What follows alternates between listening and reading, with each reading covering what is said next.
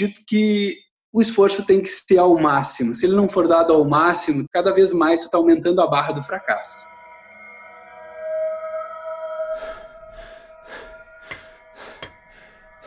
Keep digging. Oh, look at that. Oh my god, it is so shiny. Unbelievable. What is that It's the biggest diamond I've ever seen. Let's call it, well, let me see. I know. The Sundrop Diamond.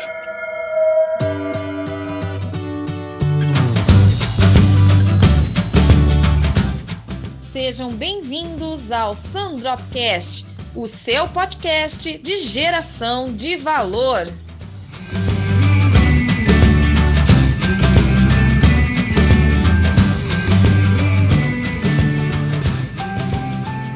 Saudações, Sandrops! Esse é o nosso episódio de número 4. Estamos hoje aqui, eu e o Felipe, entrevistando um grande empreendedor lá do grupo, o Gabriel. O Gabriel ele tem um salão lá na cidade de Santa Maria, é Tainá e Gabriel Coifers.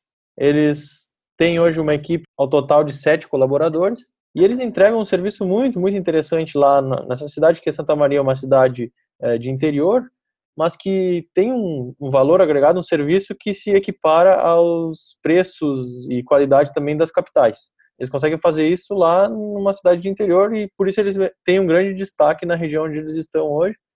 E eu já conversei diversas vezes com o Gabriel também a, a respeito do, do trabalho dele. Realmente vale muito a pena a gente a gente saber um pouco mais como é que isso eh, isso tudo começou. É isso aí, galera. Vamos, vamos ouvir aí o que o Gabriel tem a nos dizer.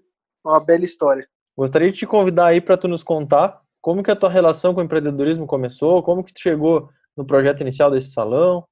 Nos conta aí como que, que essa história ah, iniciou. Beleza. Então, tudo bem também com vocês aí? Para mim é uma experiência nova, não sou muito acostumado a contar, ainda mais, né, nesse grupo aqui tão valioso, que é o Sandrop, também a turma toda dos GVs. Uh, eu acho importante eu trazer desde o início um pouco da história, que é, é um pouco da essência também, né? Porque a gente é lapidado desde criança. Uh, eu tenho um irmão mais velho, minha mãe criou nós dois, meu pai separado dela desde que eu era criancinha, porém a gente sempre teve contato também, assim. Então ele não foi um pai ausente, né? E o engraçado é que quando eu tinha uns 9 anos de idade, que eu me dei por conta que eu era uma pessoa bem metida, eu gostava de ação. E através disso eu considero que foi ali que eu comecei a me descobrir no empreendedorismo, né? Claro que eu fui ter essa reflexão bem mais à frente, né? Depois dos meus 20 anos de idade, eu percebi que desde criança eu já gostava de ser assim, de ter esse comportamento. A minha mãe, ela trabalhava num jornal aqui na cidade e ela fazia encomendas, né, em horários livres de bolos, salgados. E aí minha mãe encomendou uma torta, encomendaram para ela e no outro dia ela tinha que entregar esse bolo. Só que ela não tinha tempo de chegar em casa à noite, fazer tudo e poder levar de manhã, né? A massa do bolo tinha que estar fria para ela poder cortar e rechear. E eu era metida, já tinha visto ela fazendo. E eu falei com ela daí pelo nosso telefone lá de casa. E ela me deu as orientações e ela disse: "Tu já viu a mãe fazendo?" E eu disse: "Eu faço para ti". E eu fiz um bolo para minha mãe, um pão de ló, assei, ficou muito bacana, não errei a receita. Ela chegou em casa. Então dali eu comecei a descobrir que eu poderia ajudar a minha força de vontade era de querer fazer, querer ajudar. E dali eu fui percebendo um monte de coisas. Então, passei por uma amizade com o menino, a gente teve a experiência de brincar fazendo caixas de som com alto-falantes velhos, retificados, e ligar em aparelhos antigos, que às vezes a avó já tinha abandonado. Então, dali surgiu um negócio também, as coisas foram acontecendo. Em um ano, a gente fez caixa e vendemos para os amigos, no bairro inteiro. A gente chegou a produzir mais de 20 caixas de som e vender né? Praticamente a gente ganhava 10, 15, 20 reais em cada uma. Era pouca coisa, mas para nós era muito. Isso eu estou falando com 11 anos para 12 de idade já. Um garoto que tinha lá em 2001, 2002, né? Uma situação de classe média baixa e também passei por muitas dificuldades e isso me fez ter bastante valor e enxergar valor nas coisas que que fazem sentido na vida da gente, né? As pessoas, os relacionamentos. Porém, com o tempo, eu passei por vários setores. Nossa, eu fui uma criança muito metida. Uma época a gente se mudou e eu lembro até hoje, eu tinha 13 anos de idade e tinha um terreno grande numa casa que a gente foi morar do lado. E esse terreno também pertencia à casa que a gente estava alugando. E a minha mãe fez uma hortinha e eu comecei a plantar ali com ela. E um dia eu comprei umas mudinhas de alface. Comprei 30, porque estava muito barato, era 5 centavos, uma coisa assim. E de repente eu pensei, bah, 5 centavos, né? A gente paga um real e cinquenta no mercado. E comprei, plantei os alfaces crescerem. E aí me deu um estalo. Tinha um mercadinho ali perto, bem movimentado, e eu perguntei pro cara, pá, eu tenho uns alfaces bonitos, será que tu não interessa em comprar? Ele, ah, quantos tu tem? Uh, 100 mais, e eu, ah, que é isso, né? Eu, não, eu tenho, posso trazer uma caixinha com uns 20, assim, uma caixinha de madeira. Ele, não, me traz aí. Cara, eu fiquei faceiro, porque ele me pagou um real em cada alface, eu paguei cinco centavos. Né? E o meu custo foi o tempo de dedicação. A partindo dali eu tive a ideia, sabe o que eu vou fazer? Tem espaço, eu vou plantar mais. Aí comprei 120 mudas, uh, três meses depois eu estava plantando 240 mudas, e depois eu abandonei, né? Mas enfim, passei por bastante coisa. Já fui desde copa de bar, com 15 anos de idade, auxiliar de pedreiro do meu tio, dei uma mão para ele por 30 dias para erguer grana para umas férias. Nessa época eu tinha uns 14 anos. Trabalhei, já vendi sanduíche. Eu tenho um primo meu, a minha tia estava com uma dificuldade, eu estava seguido visitando eles, e minha tia, ah, fazer alguma coisa, né, fazer uns sanduíches para vender. E eu botei fé e o meu primo tinha minha idade, isso era envergonhado. Eu falei, cara, tu vai comigo, eu vendo. E a gente saiu pelo centro de Santa Maria, eu já vendi sanduíche na rua, oferecendo nos camelôs, em tudo que é lugar. Fizemos dois dias isso, a gente vendeu todos os sanduíches. A gente saía com, acho que, um torno de uns 30 sanduíches e vendemos todos os sanduíches partindo dali, eu fui para trabalhar com serviço de TV. Eu ajudava um rapaz, a família dele tinha uma eletrônica, tem ainda muito conhecida aqui na cidade, no centro do estado. E eles também têm representação uh, de autorizadas, né, de uma marca bem conhecida. E esse cara, ele era tinha tudo de família, ele meio que trabalhava ali só para justificar o salário bom que ele ganhava, porque era da família o negócio. E nesse meio tempo também eu passei por um episódio que eu considero assim que ele ele foi uma pausa no meu processo de evolução, mas ao mesmo tempo também me trouxe uma experiência. E hoje eu quero utilizar ela, uh, expondo ela também e de forma que eu possa ajudar outras pessoas, né? Eu sempre que eu posso eu faço isso. Então essa experiência foi cair no mundo das noites com muita frequência. Comecei a abandonar esporte. Quando eu percebi, eu já estava relacionado com pessoas, uh, beber, eu bebia desde cedo, eu sempre tive contato cedo com álcool, porque minha mãe me deu muita liberdade, não que ela falasse, vai beber, mas eu, ela nos dava liberdade e nos mostrava o que era certo e o que era errado. E a gente teve né, a escolha de experimentar coisas erradas. E paguei o preço por isso, sem dúvida. E minha mãe foi uma pessoa que foi muito guia para mim sempre, ela sempre teve do meu lado. Quando eu percebi, eu já estava praticamente no mundo das drogas comecei por coisas leves, de repente, né, tava num caminho já um pouco mais diferente, uma vez na semana, todo final de semana, e aquilo começa a ser dois, três dias da semana, e de repente, esse cara que trabalhava comigo, né, era, nós saímos juntos, fazíamos tudo junto, porém ele já tinha uma vida, a vida dele era essa, né, a família dele sustentava ele e o vício dele, e eu até então fui mais pela ideia do trabalho, que era um bico, e para mim pagava bem, né? Conseguia ganhar em torno de 60 reais por dia, um moleque com 15 anos de idade, estava maravilhoso. Então, saindo dali, a gente consumia diariamente. Quando eu percebi, uh, eu estava afundado. Quando eu percebi que eu já estava afundado, a minha mãe notou que eu estava estranho, comecei a participar menos em casa, não estava nos almoços de domingo, e isso foi me prejudicando bastante. Uh, contar para vocês que entrar para o mundo das drogas e passar por dois, três, quatro tipos de droga e chegar no crack é uma coisa um pouco pesada às vezes, para muitas pessoas até de ouvir. Mas eu fui consumidor e dependente químico de crack por um ano, um ano e meio aproximadamente. Nossa. Eu tive um período, um episódio, que foi mais de sete dias por semana, às vezes, vamos dizer, né? Porque eu emendava, eu não dormia. E como tinha condição financeira de bancar, aquilo foi acontecendo e as pessoas não notavam mas a minha mãe percebeu que eu estava passando por um processo bem delicado. E um dia a gente teve uma conversa séria. E a partir desse momento eu comecei a refletir um pouco mais. Então, foi quando eu tive né, o, a percepção do que eu estava fazendo e onde eu estava. Porque até então a pessoa se olha e acha que está tudo certo. É, é um exemplo de quem não, não enxerga de fora o que está fazendo, só enxerga da sua própria posição, né? Que às vezes tu tem que sair da onde você está para entender se aquilo é ou não é correto, mesmo não sendo, a gente precisa se ver de outros ângulos para poder né, se perceber realmente, poxa, eu não posso fazer isso mais, ou eu preciso mudar essa conduta, ou por mais que eu tenha o meu jeito, eu não posso falar dessa forma com alguém, eu não posso reagir assim com alguém.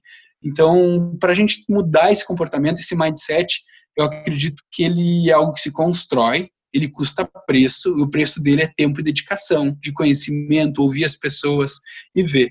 Então, meu primeiro episódio de vida foi esse. Eu sempre empreendi muito desde cedo, e logo na sequência, eu fui freado pelo mundo das drogas, pela noite, pelo álcool, pelo cigarro. Fumei, fumei por uns dois anos cigarro. Depois fui reduzindo, parei, parei por conta própria, peguei nojo, não gosto, nem pavor de cigarro.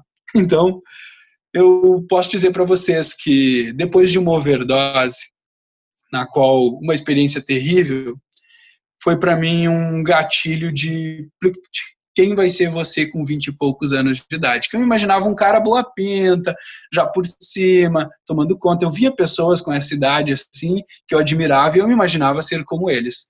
Porém, eu fui me analisar, me enxergar, sair de mim e olhar de cima e percebi que aquilo não iria acontecer se eu mantesse aquele ritmo e não tinha nada a ver. O que realmente me fez o estalo de sair das drogas foi o dia que a minha mãe me falou que ela estava extremamente preocupada comigo e eu falei para ela: "Mãe, eu sei tal o que eu estou fazendo e fica tranquila". E ela disse: "Mas não é o problema que tu está te prejudicando a ti". Ela disse: "Tu não está prejudicando ninguém, fazendo mal para ninguém aqui". A mãe sofre muito em saber, eu não sei o que, tu está fazendo, mas eu sei que tu está fazendo coisa errada. Então, tu ficou em casa um dia essa semana, ela falou. Só vem em casa, toma banho e sai, tu não pode em casa, tu passou um dia da semana. Eu disse, mãe, fica tranquila. Se eu achar que eu não vou conseguir, eu mesmo me interno. Pode ter certeza que eu mesmo busco orientação e me interno.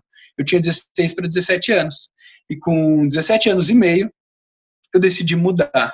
Eu decidi realmente parar. Eu ainda fiquei uns meses ali, reduzir, eu já não sentia mais o prazer que eu tinha antes. Porque eu não vou dizer que talvez, ah, tu cansou, não, não alcancei. Eu percebi que aquilo não era tão prazeroso quanto a maioria das pessoas acredita que seja, né? Ou então tão viciante. Poxa, o maior vício que a gente tem, eu acredito que seja o vício de se manter onde está, né? O mundo está em constante movimento. Se a gente ficar parado, se a gente ficar em volta do que a gente só está fazendo agora, dificilmente a gente vai se tornar aquilo que a gente deseja ser.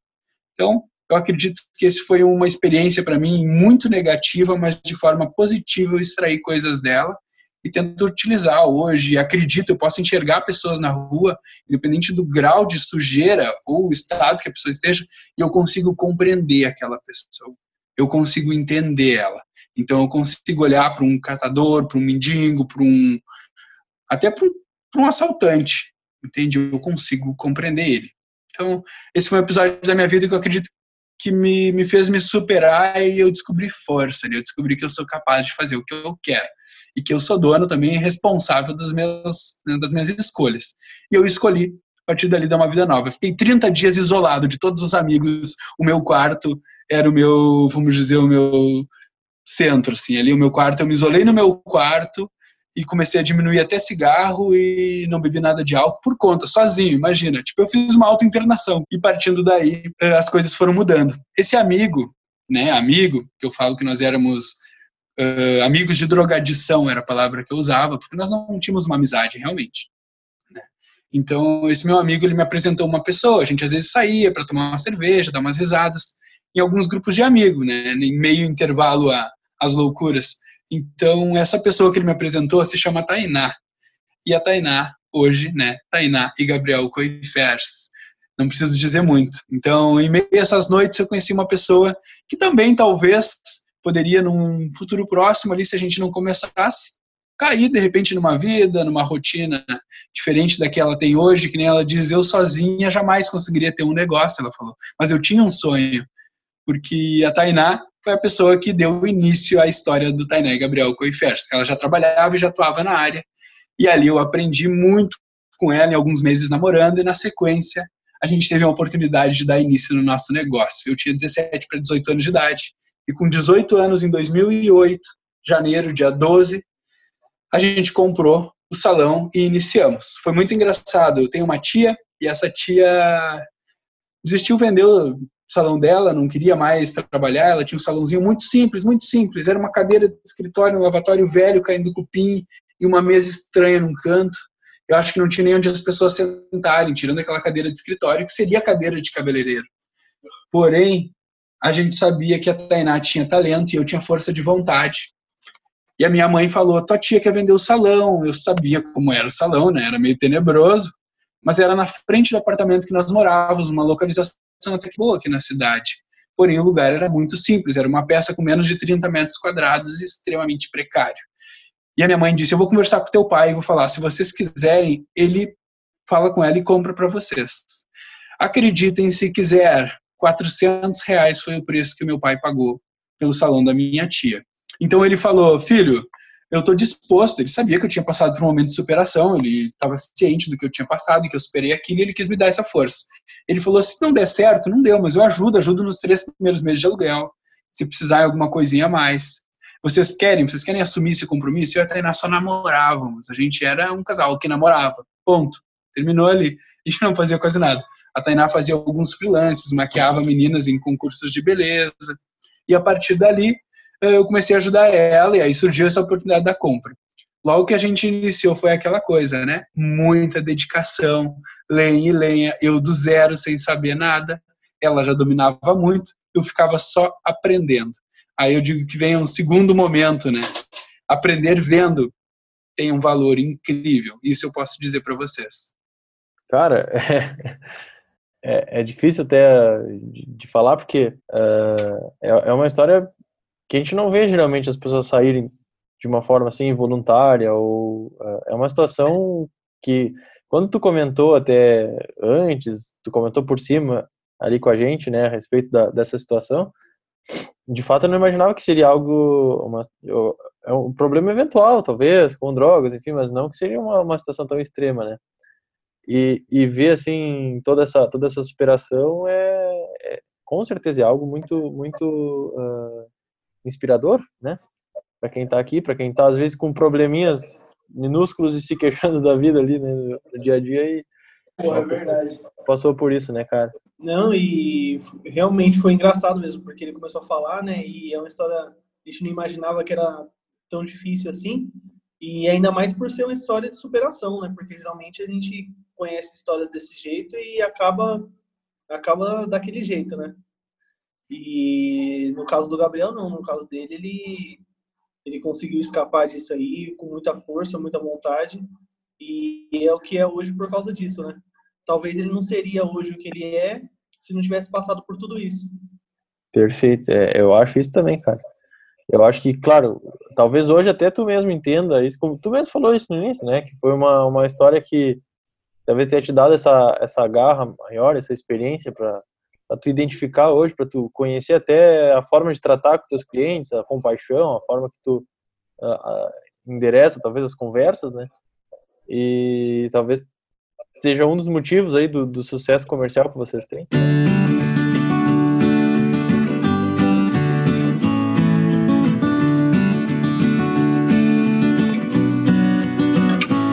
Cara, fantástica essa história, mas nos conta mais aí, tá? Tu conseguiu sair desse grande desse grande momento de dificuldade, se juntou com a Tainá e falou, vamos comprar esse salão aqui por 400 reais, já tinha toda essa bagagem de empreendedorismo lá, dos bolos com a tua mãe, das caixas de som, das alfaces, do, de todos os outros trabalhos que tu fez também, né? E juntou isso e falou, tá, vamos, vamos para esse novo desafio aí. Como é que como é que foi a partir desse momento? Tá, beleza, tô limpo, vou para frente. Como é que é? Então, partindo, né, de toda essa situação, esse quase um ano de namoro entre meus 17 e 18 anos, uh, já descobrindo já que já não era mais um adolescente, já estava me transformando, a gente tinha dado início no negócio. Foi bem, eu digo que a força de vontade, ela pesa muito quando tu inicia um negócio. Se tu não tá afim realmente de, de alcançar um resultado com aquilo, dificilmente você vai conseguir sair né, da estaca zero de um negócio. Eu acredito que até iniciar uma coisa assim do zero é muito mais importante, com dificuldades, para você crescer do que iniciar uma coisa que já esteja acontecendo. Para nós, por exemplo, eu não quis entrar em modelo de outros lugares. A gente conhecia cabeleireiros, mas eu não quis. A Tainá tinha muitos amigos, já tinha trabalhado em dois ou três salões grandes aqui na cidade. Só que eu percebi o quê? Que esses salões todos me relatavam problemas dele, a Tainá mesmo relatava muitos problemas deles. Então acabou que eu percebi, bom, não adianta a gente se espelhar em ninguém assim que a gente tem aqui. É, eu sei que tu presta um serviço muito bom e tem um colega nosso que ele é bem reconhecido e o diferencial realmente deles é a atenção. Ele tinha amor no trabalho, a Tainá tinha amor no trabalho que fazia, no que entregava, e eu comecei, sem perceber, uh, a me apaixonar por aquilo. Já tinha feito um curso básico de cabeleireiro. Uh, o bacana é que meu pai ele falou que nos ajudaria nos três primeiros meses de aluguel. E o nosso terceiro mês de aluguel a gente conseguiu pagar. Então foi incrível saber que a gente conseguiu pagar o terceiro mês de aluguel e eu lembro até hoje, sobrou cento e poucos, quase duzentos reais. E aquele era o nosso dinheiro, a gente, aquele dinheiro era o lucro do nosso negócio. Foi uma liquidez, a primeira que existiu né, no terceiro mês. A gente cresceu bem aos pouquinhos, os valores eram baixos, mas porém a gente sabia o que precisava fazer. Quando a gente descobriu né, que aquilo cada vez crescia mais, depois de um ano de negócio, a gente começou a investir em cursos. A gente, até dois anos de salão, a gente já tinha feito aproximadamente 13, 14 cursos, entre workshops e cursos técnicos. Então, eu digo para vocês, buscar especialização na tua área, no que tu faz, descobrir como profissionais de sucesso, pessoas que estão se destacando, pessoas que entregam serviços, como você desejaria entregar, aí vem a parte também do orgulho, né, de você entender que, que você realmente é um aprendiz, independente da tua idade ou qual o teu nível de, de instrução para o que você está fazendo. Então, aprender vendo, que eu falei já aqui antes, aprender vendo para mim foi uma coisa assim fundamental. Eu acredito que eu devo muito a essa capacidade, essa habilidade de poder observar as coisas. Uh, o, o, poder de observação ele te leva uh, a um grau assim diferente de interpretação das coisas. Um exemplo realmente é porque quando a gente fechou ali o nosso terceiro, quarto mês de salão, eu entendi o que, que precisava para as pessoas irem gostarem, voltarem e chamarem outras pessoas. Por quê? Porque eu observei uma coisa, era uma magia, me deu tipo um estalo na cabeça, não sei bem o que era aquilo, mas me deu um estalo forte. As pessoas reclamavam que nos outros lugares elas não sabiam direito o que faziam. As pessoas, o cabeleireiro ele tem um certo status fácil, então ele se deslumbra fácil. Então muitas vezes era como se a pessoa tivesse que implorar por ele para ele fazer um serviço. Profissionais conhecidos e bem pagos aqui na cidade, eles eram pessoas que, que tinham uma certa grandeza, um glamour, assim. Eu percebia que isso, para mim, não fazia diferença nenhuma e muitas vezes até estava estragando eles na área deles. Então, esse comportamento a gente nunca adotou. A gente sempre adotou o comportamento de humildade, pessoa para pessoa, olho no olho, atenção, ouvir a necessidade das pessoas. Quando eu descobri no nosso primeiro para segundo ano de salão que as pessoas gostavam muito de atenção e um serviço com atenção era um diferencial que poderia sim né, nos levar a um nível acima do que a gente estava ali. Então eu pensei, poxa, não adianta a gente querer investir em tanta coisa, a gente não tinha feito nenhum tipo de propaganda, nem nada, um negócio simples, né? O caixa lá saiu inicialmente, vamos dizer, no nosso primeiro ano a gente conseguia faturar 5, 6 mil no mês, no segundo ano a gente pulou para 8 mil no mês, 9 mil no mês, duas pessoas trabalhando, né? Então eu comecei a perceber que a gente precisava se mudar. Passou pouco tempo e um amigo meu me falou: Poxa, vocês estão entulhados de gente, vocês precisam de um lugar maior, e a gente num papo, ele falou de um cara, um, um malucão aí, sei lá, o Flávio Augusto. Porra, cara, não sei quem é, nunca ouvi falar, não tenho nem ideia. Tá, mas vê lá tal coisa, passou uma semana, duas, ele aí, tu viu lá? E eu, bah, não vi nada, né? Que vou ver o quê, né? Enfim, fiquei ligado somente a aprender dentro da minha área. E amigos, venda é tudo. Então, se você não está ligado no mercado, no todo, foca na tua área, foca no que tu sabe fazer, foca no que tu gosta. Mas no teu caminho, todas as outras áreas vão cruzar por ele de alguma forma. Se tu não estiver preparado e observando que é importante tu adquirir um pouquinho de conhecimento sobre tecnologia, um pouquinho de conhecimento sobre RH, um pouquinho de conhecimento sobre composição química do produto que usa, no meu caso, porque isso mostra segurança para cliente. Então, eu percebi que era um preço a se pagar. Atenção, eu demandaria mais tempo no atendimento, mais tempo na conversa inicial com a cliente. Muitas vezes ela até nem iria fazer o serviço, mas eu dava essa atenção extra, a Tainá dava essa atenção extra. Então a gente descobriu no Geração de Valor, eu chamei ela um dia para assistir um vídeo e ela falou: Nossa, que loucura! Eu tinha assistido dois vídeos do Flávio e de repente eu me inscrevi no canal e falei para a Tainá: oh, Vamos assistir um aqui, isso aqui é muito legal. Ó. E chamei ela para assistir sem dizer que eu já tinha olhado, né? Porque eu adorei, eu queria ver de novo e ela ficou quanto que será para esse cara fazer um, uma consultoria, uma coisa com nós, né? E eu falei, não, isso é surreal, não, não, não fala isso porque não tem, não tem ideia, não, não vou nem conversar. né? É isso que a gente pode ter agora. Agora não, para mim era isso era para sempre, que hoje já não é mais realidade. Então eu descobri o geração de valor. Então você vê só, em 2008 a gente começou um negócio, em 2000 e, desculpa, 2008 a gente começou, em 2011 foi quando realmente assim eu descobri o canal, estava inscrito no canal, estava aprendendo no canal.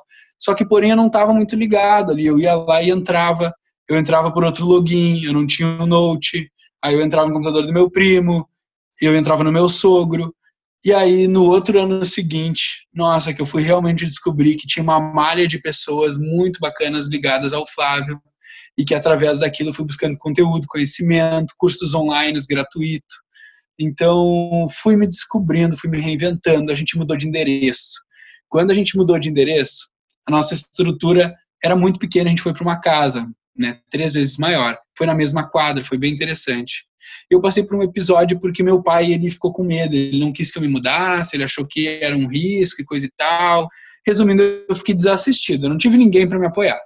Então eu digo para vocês, uh, às vezes a gente vai ter aquela pessoa que vai nos dizer ali, né, o que fazer, vai nos orientar, vai nos transferir um pouquinho de segurança. Às vezes tu vai ter alguém que te patrocina e tá do teu lado fala, não, vamos lá, se não der certo eu tô aqui. E às vezes, cara, ou tu não vai ter ninguém, ou todo mundo vai falar para ti que aquilo não é uma boa. Mas tu sabe o que tu tem que fazer.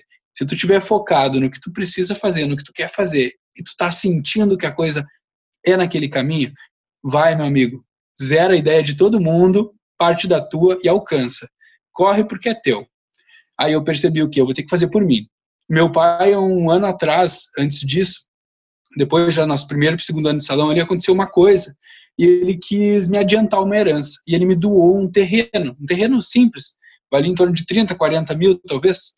E nesses anos o terreno se valorizou. Quando a gente se mudou, eu fiquei sem ajuda, eu percebi que a gente precisava ter uma placa, né, estampar o nome Tainá Gabriel Coifers, precisava ter um lugar para as clientes sentar, porque a gente, um lugar antigo, por mais que a gente produzisse pouco até dentro, né, financeiramente, a gente conseguiu trocar cadeira, a gente comprou lavatório, a gente, em dois anos, gente, a gente sobrevivia com o lucro e investia todo o restante. A gente devolvia todo o dinheiro para o negócio. Essa é uma dica que eu digo.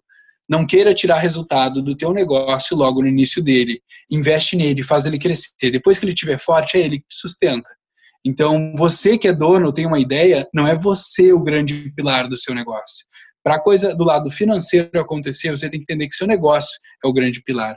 Porque se depender da gente, pessoa, a gente mata fácil, fácil o caixa de uma empresa. Então, é muito interessante a gente perceber sempre que o negócio tem que estar à frente, o negócio tem que estar à frente, porque se ele estiver bem, você tem resultado.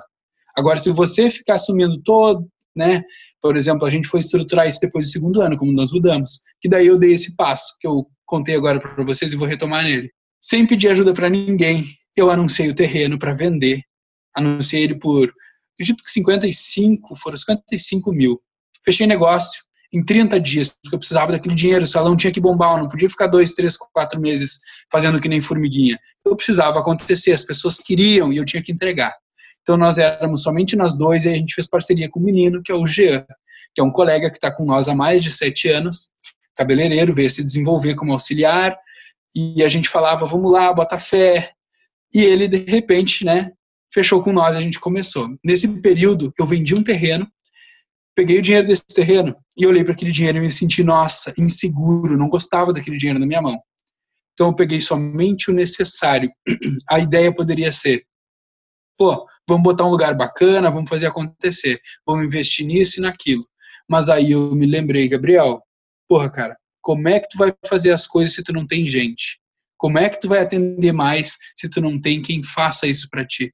Sozinho a gente já estava limitado a gente tinha, vamos dizer, 20% da agenda livre, às vezes nem isso durante a semana. Então, não adiantava eu querer investir num lugar, sendo que eu sei que para mim fazer diferença eu precisaria de pessoas, somente pessoas fariam a diferença. E o dia ainda estava iniciando, eu precisava estruturar aquilo. Eu via lugares grandes, salões lindos, com lustres incríveis na nossa cidade, se renovando, porém a reclamação era grande, a entrega de serviço era de baixa qualidade, a retenção de clientes é muito baixa nos salões, gente. Isso é uma verdade. Percebi isso conversando com colegas, profissionais que já trabalharam fora do Brasil, profissionais que atuam aqui como palestrante, ministram cursos e tudo mais. E aí eu decidi investir somente um pedacinho pequeno do valor desse terreno. Eu investi 15 mil reais e alavanquei ali com placa, com balcão de recepção, com móvel, com poltronas de espera. Então esse passo para mim foi bem interessante porque eu entendi que não precisava, não era, não é ter grana que faz o negócio acontecer. Não adianta ter grana para fazer um investimento, vou contratar arquiteto, vai ter iluminação, vou botar um software, vou contratar gente, vou contratar fulano que é formado nisso, outro que é naquilo. Cara, se não tiver gente com sangue no olho, se não tiver gente enxergando o que, que tem que ser feito, nada acontece. Uh, eu mesmo percebi que de repente eu estava né, num caminho assim que ele não ia acontecer mais se eu não colocasse pessoas ali. Então a gente aos poucos foi descobrindo um outro caminho, que é o caminho da valorização. Aplicar valorização, gente, é uma coisa bem delicada e você tem que ter paciência. Você não faz isso do dia para a noite. A não ser que você tenha um produto e termine no mundo inteiro e só você tenha. Aí você utiliza a escassez para. Isso também não acha um recurso, uma, uma ideia bacana, né? De vender recursos assim. Mas resumindo, descobri que a gente tinha um potencial e que tinha muitas pessoas gostando daquele serviço, daquela atenção, prestem bem atenção. As pessoas querem, elas querem ter um contato, elas querem que tu enxergue elas. Então, se tu tem possibilidade, trabalha de forma virtual, mas tem possibilidade de ter um contato, por mais que seja virtual, entrega um pouco de, de, de valor humano ali, porque isso vai te trazer uma ligação diferente com o teu cliente, ele vai pensar em ti, ele vai te avaliar com outros critérios, não com os mesmos critérios que a gente avalia a compra de uma camiseta. Então, é bem interessante a gente levar isso em conta. A clareza foi um dos pilares do nosso negócio. Então, eu fui descobrindo que eu entregando clareza, mostrando produtos para elas, explicando sobre aqueles produtos, elas vendo que a gente utilizava coisas que realmente competiam com o que a gente dizia, porque, infelizmente, pode até ser antiético, mas na nossa área, as pessoas estampam uma marca e utilizam outras inferiores. E a gente, desde o simples corte de cabelo, o mais básico que for, ou uma escova, a gente utiliza produtos de qualidade no lavatório, de finalização. Então a cliente, eu abro a porta para ela, entende? Se necessário, eu, eu pego um guarda-chuva e levo ela até o carro, se for preciso. Eu faço isso até hoje, se for preciso.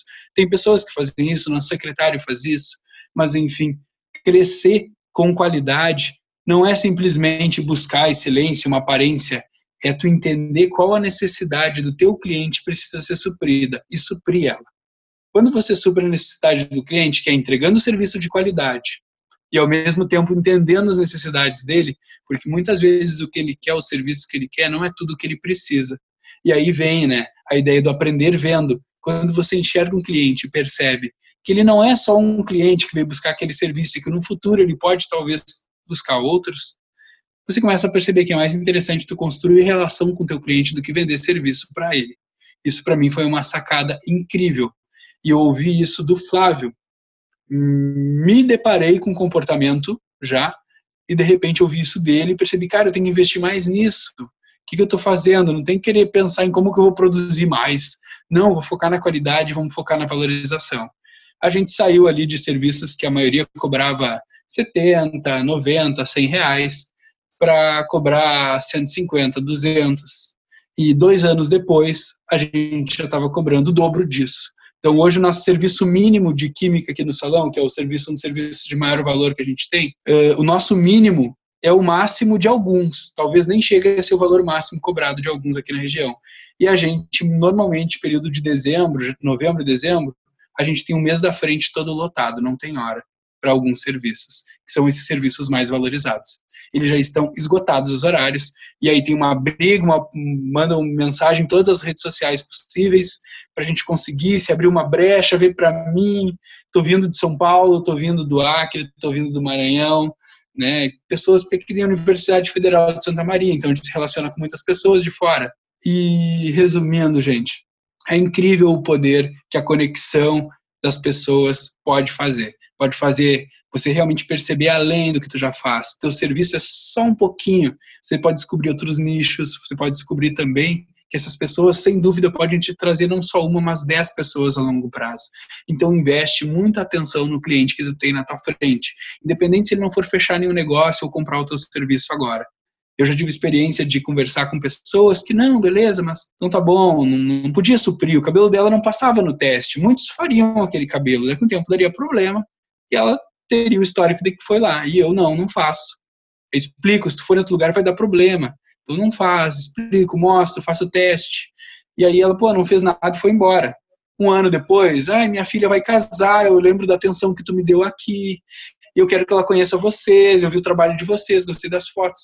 Então, tu vê, o papo que eu tive com a cliente, sei lá, já cativou dezenas e centenas de clientes por tabela, porque as pessoas levam, a mensagem que é boa, ela também é compartilhada. Então, para nós, assim, foi um valor enorme ter o geração de valor na vida da gente, porque ele veio alimentando e fomentando aquilo que a gente precisava. Em vez da gente perder o foco em meio a tanta propaganda, marcas, redes sociais, a gente continuou colocando foco no que a gente gosta de fazer, entregando qualidade, entregando clareza, que é um dos nossos pilares, né? Explicar para a pessoa Uh, ao invés de vender cinco serviços de química no ano, a gente planeja bem para a pessoa fazer só duas. Faz duas, tem um cabelo que vai te dar menos trabalho, tem um cabelo que tu vai gostar de cuidar em casa. Não adianta tu fazer uma coisa no teu cabelo que daqui dois meses vai estar tá tudo alterado, porque foi forçado demais, e aí a alteração química e matemática, ela vai acontecer naturalmente. Então é melhor você ter um cabelo que seja seu no dia a dia, não só quando tu sai do salão. E esse é um slogan nosso no, no papo, no, no tati tati do dia a dia. A gente fala para cliente, a gente quer te entregar um cabelo que seja seu. Que daqui dois ou três meses, independente se tu tá esculhambado do dia a dia ou se tá saindo correndo de casa, aquele cabelo não tá feio, não tá um cabelo acabado, e que tu possa manter em casa. Não adianta te entregar algo que tu não vai ter, vai ser só ilusório. Então, construir essa mentalidade muitas vezes leva tempo. Eu digo para vocês aquela ideia, né? Se você quer ir longe, vá acompanhado e saiba que isso vai te custar um tempo a vida ela não muda né, de um dia para o outro. Muitas vezes algumas decisões podem mudar assim as coisas de um dia para o outro, mas no geral a gente precisa saber que são pequenos gestos a longo prazo que constroem grandes mudanças. Isso eu digo que faz bastante diferença. Quando eu descobri o GV, eu descobri que eu precisava desabrochar, então o GV para mim serviu, né? Eu via mais, eu via que eu precisava ser mais para alcançar o mais que eu estava vendo. Então, o canal GV para mim me ligou a muitas coisas boas. E eu digo que eu sou GV realmente desde 2013, que é quando eu estava ali, tipo assim, conhecendo todo mundo, focado.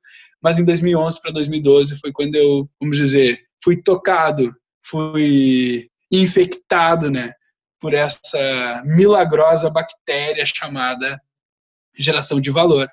Porque ela é uma sementinha, assim, que você acha que ela vai te matar por algum momento. Porque, gente, é muita coisa. Se tu for começar a fundo, a estudar, a descobrir o universo do mercado, do mundo, não só o teu, você percebe, nossa, não aguento isso, isso é uma loucura, isso é um veneno. E daqui um pouco tu percebe que não, que o mundo é assim. Você quer ficar onde? Quer ficar ali de boa, deixando as coisas cruzarem por cima de você? Quer perguntar o que está acontecendo ou contar o que aconteceu? Ou você quer fazer algo realmente acontecer? Então, né? Tocar as pessoas, tocar mais pessoas, é o que hoje me leva a buscar cada vez mais informação, ter fundado embaixada, uh, já estou projetando a segunda, estou conseguindo hoje padrinhar uma embaixada, estou conversando com o pessoal, estou ajudando outros GVs no movimento da embaixada deles, e ao mesmo tempo eu toco meu negócio. Hoje nós somos né, uma equipe maior, muito consolidada. Não pretendo crescer em número de pessoas, nem, nem dentro de um ano, nem dentro de dois, mas eu tenho um projeto de extensão do que eu faço hoje e que eu já alimento ele há mais de cinco anos e eu me sinto pronto agora para colocar ele em prática e com o tempo também desejo compartilhar isso com vocês. Né? E ele envolve tocar mais as pessoas. Isso me satisfaz, isso me torna uma pessoa extremamente contente comigo mesmo e com vontade de vencer na vida sem dúvida. A partir do momento que eu descobri que as pessoas que trabalham com nós estão extremamente contentes, as pessoas que frequentam o nosso ambiente de trabalho estão extremamente contentes e realizadas, vamos dizer que 99% delas são extremamente positivas em relação a vir aqui, elas não vêm aqui com alguma queixa, com algum problema.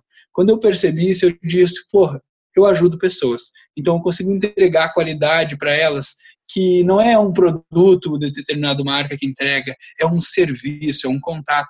Então, quando eu percebi isso, para mim, foi suficiente para mim entender que, que não era só uma profissão, não era só uma carreira, mas era, assim, uma história de vida que cruzaria por ali. Então, meu trabalho ele faz parte da minha vida, tudo que eu faço faz, faz parte da minha vida. O meu trabalho em si, eu acredito que ele, ele mudou quem eu sou e ter esse contato com pessoas que eu tenho hoje, pessoas desse nível, poxa, vocês não têm ideia. Tem coisas que, que os grupos colocam aqui que eu nunca vi na vida, nunca ouvi falar, e eu leio, eu leio ali e não entendi, eu leio de novo.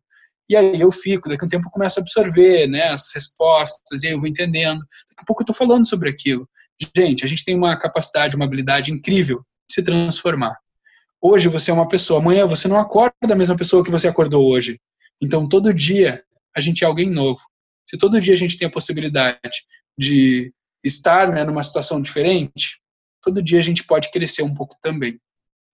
Eu acredito que esse papo que a gente teve aqui hoje, esse momento todo, ele para mim tem um valor incrível por poder abrir isso e mostrar para vocês que independente da história e da dificuldade, tudo tem um ponto de extração positivo nela. Eu vi um vídeo do Edio e isso me fez, né, pô, eu tenho que ir lá e levar esse assunto com mais seriedade e abrir toda a história pro Henrique, porque eu não contei parte da história pro Henrique quando a gente conversou um dia. Então eu vim abrir porque eu vi o vídeo do Flávio falando sobre preconceitos, né? Não aquela visão batida do preconceito, mas a visão de que o preconceito ele te limita. Se você por algum motivo não gosta de alguém com determinada postura ou sotaque, poxa, aquela pessoa poderia te trazer valor, poderia te abrir uma porta, e você, por ter um preconceito com um sotaque, não aceitou aquela pessoa entrar na tua vida, entrar no teu dia, entrar no teu negócio. Você não dedicou a ela a mesma coisa que você dedicaria a uma pessoa que de repente fosse da mesma cor que tu, ou do teu mesmo bairro, ou então do teu círculo de amizades. Então eu digo que a gente tem que se descobrir, se reinventar, descobrir também os bloqueios que a gente tem, e dessa forma a gente vai longe, a gente cresce muito. E eu não sei se alguns do grupo já sabem, o pessoal já, já a gente já tem uma relação bacana aqui. Eu e a Tainá, a Tainá é transexual. Não sei se você sabe, muitas pessoas não sabem disso. Então, vamos dizer, na sociedade a nossa orientação sexual é homossexual, mas para mim eu sou um, um, rapaz, ela é uma transexual, para mim ela é uma mulher e a gente não tem nenhum problema. Nossas famílias são maravilhosas com isso. Então a gente já se relacionou com pessoas e que depois que tiveram realmente proximidade falaram: "Ah, eu não sabia que ela era Sim, a Tainá é uma transexual. A gente está junto agora, vai fazer 11 anos no mês 4, dia 20 do mês 4, 11 anos de relacionamento. Nós somos inspiradores para muitos amigos nossos e isso faz também a gente né, saber que a gente tem responsabilidade. E ao mesmo tempo também a gente colabora e contribui com nossas famílias e eles são muito orgulhosos. Nossa família gosta muito da gente, tem nós como referência, tanto a família da Tainá quanto a minha. E isso para mim é uma coisa que não tem preço desde meus 17, 18 anos de idade, eu descobri, poxa, eu tenho que retribuir tudo para minha mãe, tudo para minha família, meu irmão caçula, que, eu, que hoje tem 12 anos, meu irmão mais velho, poxa, que me ajudou, que me incentivou sempre, que me ajudou a pintar o salão quando começamos, porque tudo foi feito por, por nossas mãos, desde rede elétrica, pintura, tudo é difícil, gente. Se não é assim, se não for difícil, desconfia, desconfia, porque ou aquilo de repente vai sumir, vai desaparecer, ou então o problema vai vir e tu vai descobrir como é que é a verdade das coisas, porque fácil nada é, nada é mesmo. Cara, assim, como tu mesmo comentou, a gente já tinha tido essa conversa uns dias atrás, ela tinha se, se permanecido muito mais técnica do ponto de vista, assim, do, de aspectos do negócio, enfim, mas eu acho que o valor dessa conversa de hoje e da e da transparência, da abertura que tu, que tu deu a, em relação a toda a história, toda a trajetória, eu acho que o impacto disso é, foi muito, foi muito me melhor. Pelo menos eu saí daqui muito, uh, digamos assim, é, inspirado e admirando ainda mais o teu trabalho. Né? Eu já, já admirava mais, mas hoje com essa atitude de tomar frente, de, de nos contar todos esses detalhes um pouco mais delicados, um pouco mais privados, a gente percebeu que realmente é, o, o impacto foi muito, foi muito melhor. Então, esse podcast ficou muito melhor dessa forma. A gente agradece aí a tua, a, a tua disponibilidade, a, o teu carinho de, de, nos trazer essa história aí, uh, tantos detalhes. E depois dessa história aí, foi como ele falou, a gente não vai dormir hoje como a gente acordou, né? Conhecemos mais alguns por cento aí hoje. Com certeza,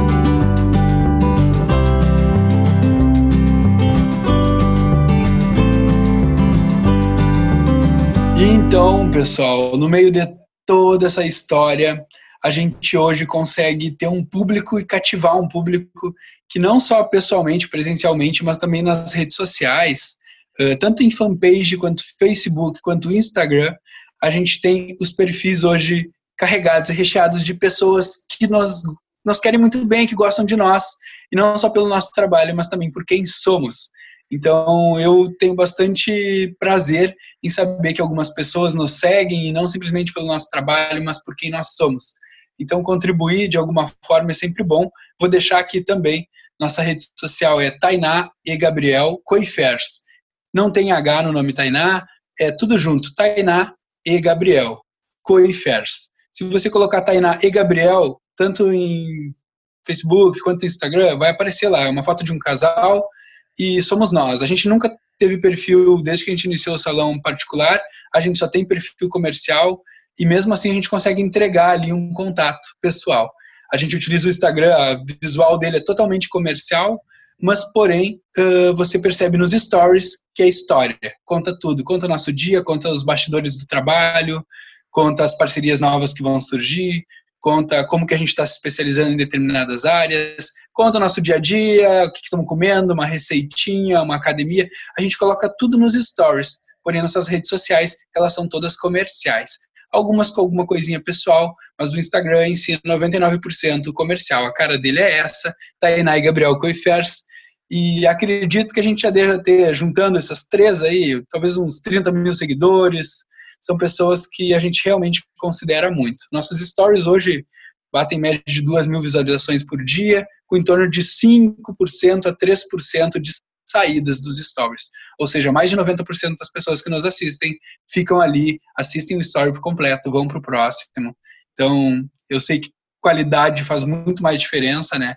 Então, isso para mim é ter um contato com qualidade também. Vou agradecer a atenção do pessoal aqui por ter me chamado para esse papo se eu pude colaborar com alguém, nossa, foi mágico para mim poder ter esse momento, poder abrir essa história com vocês. E fico muito contente de estar participando não só né, desse podcast hoje, mas também de todo esse movimento dos GVs, movimento das embaixadas. E eu enxergo, sim, uma possibilidade, e não é pequena, uma possibilidade grande da gente conseguir transformar muitas coisas. E quando a gente doa da gente, sem dúvida a gente também está recebendo. Então, agradeço a atenção de todos aqui um forte abraço. Muito obrigado aí, Gabriel. E também nos acompanhe aqui no Sandrop Squad, na, no nosso site, www.sandropsquad.com e no Instagram, que é o Felipe que cuida, né, Felipe? É o Sandrop Underline Squad. E lá o Felipe também bota bastante stories aí das provocações do dia, então vocês fiquem atentos lá que, que tem sempre novidades. Cara, sem palavras aí pelo nosso papo, acho que engrandeceu muito a nossa noite aí, e é isso aí, galera. Boa noite. Valeu, valeu, valeu, Gabriel. Falou, falou, pessoal. Obrigado também. Um abração.